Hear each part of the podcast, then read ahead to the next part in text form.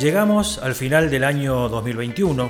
Después de dos años de pandemia, bimodalidad y enormes desafíos, nos proponemos realizar un balance con las secretarías gremiales que conforman nuestra UPC. Trabajamos todo, todo el tiempo. Los talleres artesanales pudieron también trabajar todo el año. Comenzamos con un taller que fue llamado de iniciación a las redes sociales. Ese taller les permitió a los compañeros poder trabajar en forma de teletrabajo desde sus hogares. Hablamos con Graciela Strasorier, secretaria de Asuntos Previsionales del gremio. Estos dos años de pandemia golpearon especialmente al sector de trabajadores y trabajadoras jubiladas, con la sanción de la Ley 10.694, la cual repudiamos y combatimos desde nuestra organización.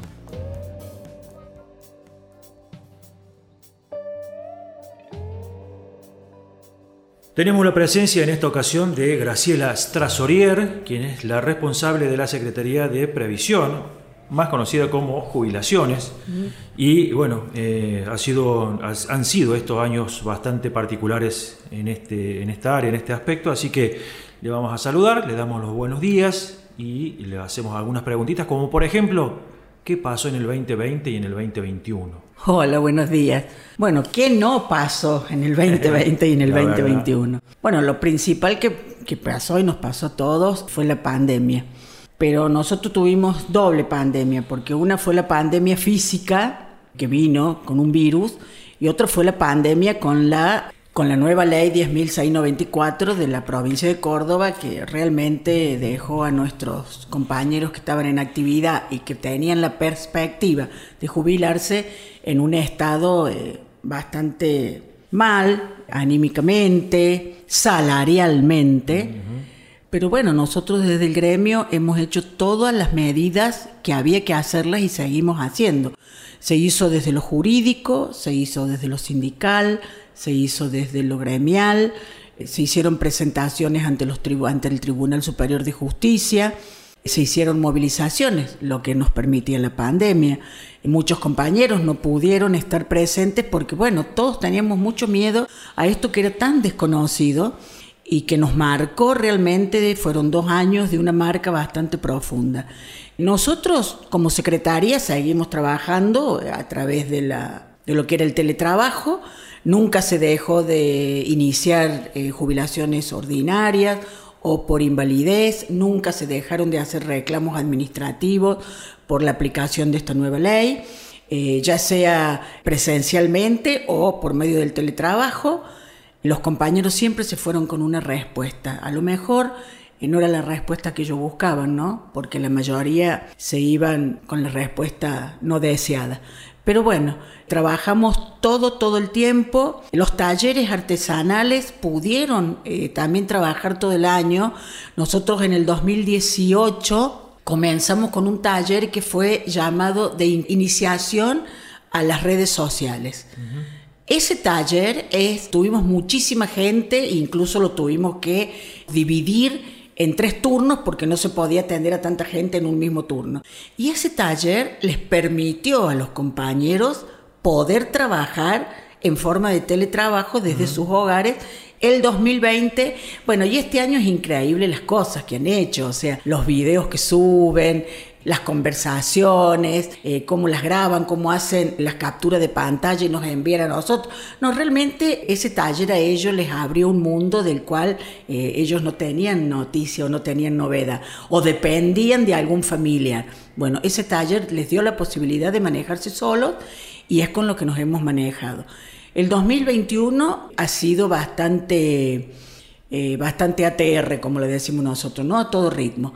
Hemos tenido una movilización la semana pasada a la Casa de Gobierno reclamando parte de la ley, donde es el diferimiento de los dos meses a los jubilados en cuanto a los aumentos que tenemos nosotros los activos, porque realmente entre la inflación y la baja de las jubilaciones por estas reformas de las leyes aquí en Córdoba, es realmente preocupante que los, que los jubilados tengan que cobrar dos meses después aumentos que nosotros estamos cobrando. Entonces pedimos que los aumentos vuelvan a cobrarse en tiempo y en forma. Conjuntamente con los activos. Exactamente, conjuntamente con los activos. Si bien primero eran tres, bueno, luego se bajaron a dos meses, pero sigue un diferimiento que nosotros creemos bastante injusto. Y bueno, con respecto a, esta ley tan, tan malvada, primero que se reformó en un momento donde estábamos con el pico altísimo de la pandemia, o sea, nadie podía moverse de sus hogares, en ese momento se aprueba la ley, o sea, con toda una gestualidad de parte del gobierno hacia la sociedad que, realmente molesta, realmente molesta. Porque es como que se nos está riendo en la cara de, los, de las decisiones que puede tomar y nosotros no podíamos reaccionar de acuerdo a estas decisiones. Y hemos podido trabajar mucho más con los talleres, se han visto cosas muy bonitas, si bien no hemos podido hacer la exposición artesanal como todos los años, el cierre de los talleres, pero han subido a los talleres artesanales, han subido trabajos realmente hermosos, hermosos y cómo se han podido comunicar, la comunicación entre ellos ha sido fluida todo el año han estado muy contentos de trabajar así, han compartido algunos momentos muy breves, pero se han compartido y bueno, para el año que viene nosotros lo que tenemos es un caudal de esperanzas inmensa. En este año que está cerrando con muchos encuentros, recién lo decías, han podido reencontrarse, de hecho en algunas delegaciones han hecho encuentros muy lindos. Y la perspectiva desde el 20 de septiembre a esta parte con las movilizaciones, ¿no? en el Día de la Previsión, eh, en octubre y en noviembre, seguimos sin ninguna respuesta del gobierno, esto hay que dejarlo bien claro hasta esta fecha. ¿Cómo se vislumbra lo que viene, ¿no? este, este fin de año y el inicio del 2022? Bueno, este fin de año eh, la delegación, por ejemplo, te, doy un ejemplo de lo más eh, cercano que yo tengo. La delegación Río Segundo ha realizado cuatro encuentros con los jubilados, ya que la zona es muy grande, entonces lo ha dividido por diferentes rutas. Hemos tenido un encuentro en la ruta 13, que es en Villa del Rosario, hemos tenido casualmente anoche el encuentro en la ruta 9, en Pilar, se ha tenido un encuentro en Pozo del Molle y ahora que el último encuentro en la zona de Oncativo. Encuentros de ciento y pico de jubilados que no se los podía, no se los podía callar mm. Porque era tanta la necesidad que tenían de verse, de abrazarse, de compartir, del hecho de compartir, que bueno, ha sido un momento realmente muy agradable, muy emocionante, porque los jubilados han, han, demostrado todas sus emociones del hecho de estar encerrados, porque si bien nosotros los activos también hemos estado encerrados, pero muchos de nosotros tenían el permiso para salir a hacer las compras, para ir a la farmacia.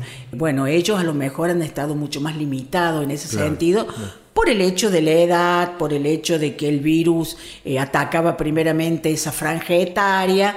El fin de año es con otro, con otro ritmo, se vive de otra forma, todos estamos muy esperanzados con respecto a la vacuna, la vacuna ha ayudado muchísimo en renovar estas esperanzas y en renovar los vínculos, porque el hecho de que vos sepas que hay algo, de que a vos te va a permitir volver a vivir casi en la normalidad que vivías antes, bueno, eso es eh, impagable para los nosotros los activos y ellos.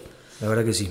¿Un mensaje de fin de año para las compañeras, compañeros jubilados, Graciela? Eh, bueno, mi mensaje de fin de año es eh, el mismo mensaje que de comienzo de año. No bajar los brazos nunca, seguir defendiendo nuestros derechos a como dé lugar. Ahora podemos volver a la calle, que es nuestro lugar innato, digamos, pero seguir defendiendo nuestros derechos.